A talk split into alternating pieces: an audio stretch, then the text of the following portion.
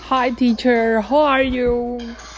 Um, uh, today I will say what I did and last week. So, my last week is so good because I did very, very, very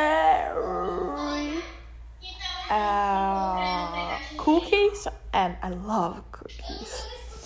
And I love cook. Not, not as important what I cook.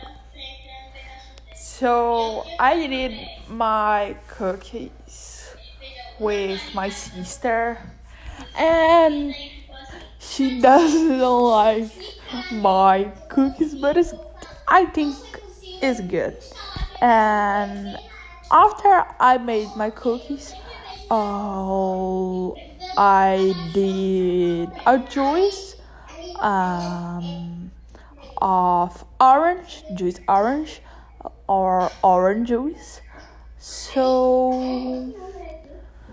in the last week, um, have so other than last week, I go to lunch with my family and we went a barbecue and I did my training test too. Finished sweets, uh, which became one of my favorite series now.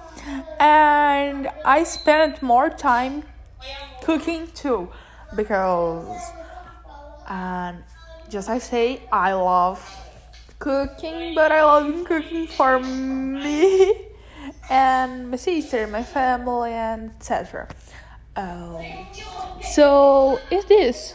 So basic. Uh, but I like so much my last week because I love movies um